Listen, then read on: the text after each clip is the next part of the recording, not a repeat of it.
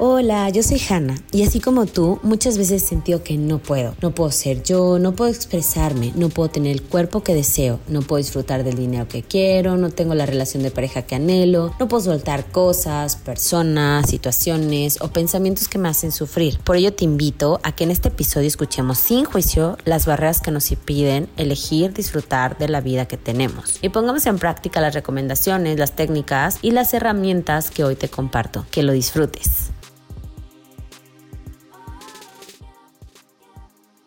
Hola, en la toma de conciencia del día de hoy vamos a hablar acerca de esas veces incómodas cuando te sientes solo, sola, abandonado, abandonada. Esas ocasiones que con o sin razón tu sentimiento era como de un vacío profundo.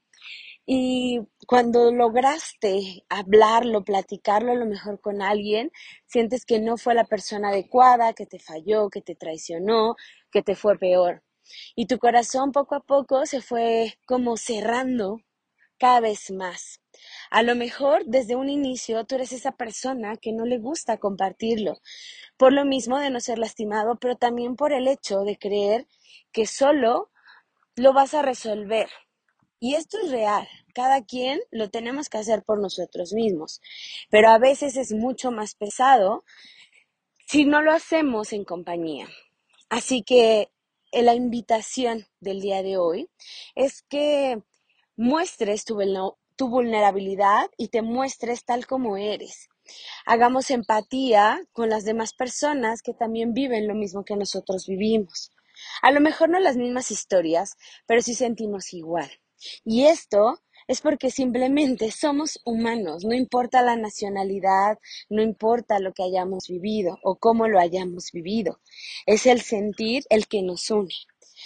Pero ciertamente, a veces hacemos mal uso de este acompañamiento y caemos con personas y en situaciones que todavía nos fragilizan más en un momento de vulnerabilidad. Por eso es importante que pidas ayuda, que compartas tu corazón, tu sentir y que vivas tu proceso mucho más amoroso, mucho más fácil.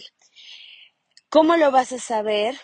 Haciéndolo y acercándote a profesionales de la salud que estén realmente avalados, que realmente te muestren sus credenciales y aún así hay una brújula interior que puede ser que no tenga ningún apoyo, ninguna guía de, de que lo respalda algo, pero tú sabes en tu interior si esa persona te puede ayudar o no.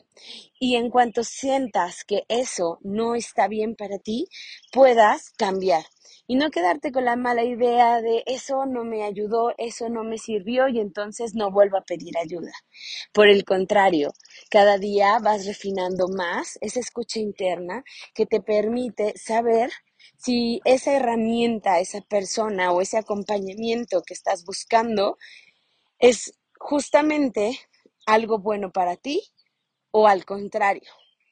Así que nuevamente esta escucha, esta guía que está en tu ser, préstale atención y también pide esta ayuda hacia los demás.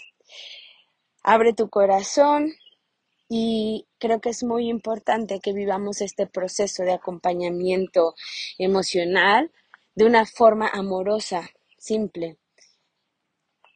Gracias por dejarme ser parte de este acompañamiento a todas las personas que así ha sido.